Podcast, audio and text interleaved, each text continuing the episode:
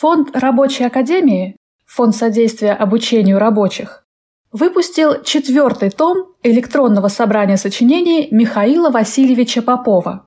Книгу можно бесплатно прочитать и скачать на сайте Фонда Рабочей Академии в разделе «Библиотека».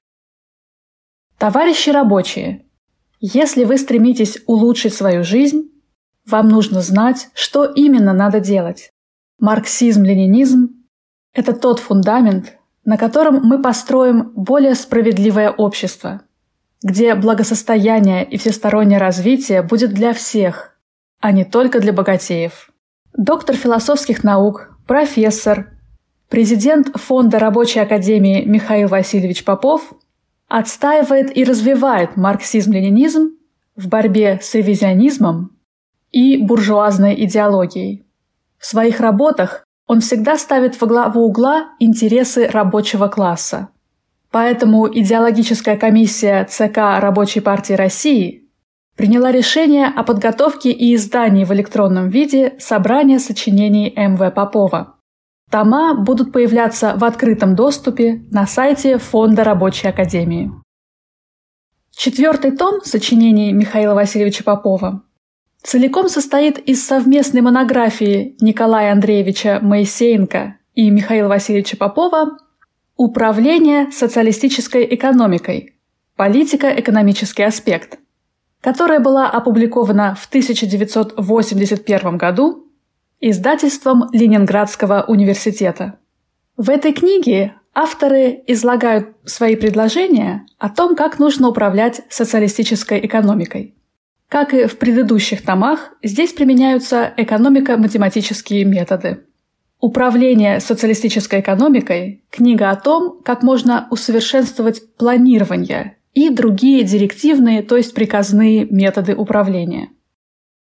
Кроме этого, в книге описывается, как должно работать социалистическое соревнование и как нужно применять материальное поощрение, чтобы это приносило пользу социалистическому обществу.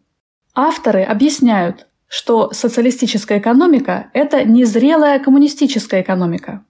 В ней самой заключается потенциал ее разрушения, а именно товарность, пережиток капиталистической экономики. Поэтому товарищи Моисеенко и Попов подчеркивают, что при управлении социалистической экономикой нужно особенно внимательно следить за тем, чтобы враждебные капиталистические товарные тенденции не имели возможность укрепиться и повернуть движение к коммунизму вспять. В этом смысле жизненно важна роль государства диктатуры пролетариата и государственное принуждение – как только государство перестает быть государством диктатуры пролетариата и бросает свою роль принуждения экономических субъектов к действиям, которые выгодны всему обществу, а не части общества, фактически появляется частная собственность и развивается капиталистическая экономика. Авторы поставили слова «политико-экономический аспект» в заголовок книги, потому что они рассматривают процесс управления не только с внешней стороны, как процесс подчинения объекта целям субъекта. Они рассматривают процесс управления как сущностную характеристику производственных отношений коммунистической формации на стадии социализма. А социализм, как мы знаем, несет на себе все отпечатки предшествующей формации, то есть капитализма. Именно такой подход и позволяет авторам находиться на позициях передового рабочего класса, и рассматривать вопросы государственного планового управления социалистической экономикой с позиции продолжения классовой борьбы за полное уничтожение классов. С этих позиций товарищи Моисеенко и Попов критикуют в своей книге ревизионистские антисоциалистические позиции. Все те предложения, которые в начале 80-х годов маскировались под якобы совершенствование социалистического управления – а на самом деле сталкивали нашу великую страну СССР в пучину переходного периода от социализма к капитализму. Теперь мы все видим последствия отхода от диктатуры пролетариата и отступления от принципов построения коммунистической экономики, которые защищали товарищи Моисеенко и Попов.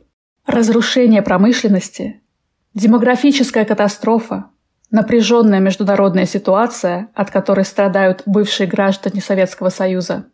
Вот то, к чему привел отказ от социализма. Рабочая партия России и Фонд Рабочей Академии приглашает рабочих, трудящихся и всех интересующихся ознакомиться с четвертым томом собрания сочинений Михаила Васильевича Попова. Для возрождения нашей страны для возвращения справедливого общественного строя нужно, чтобы рабочий класс был теоретически подкован. Этой цели и служит эта книга.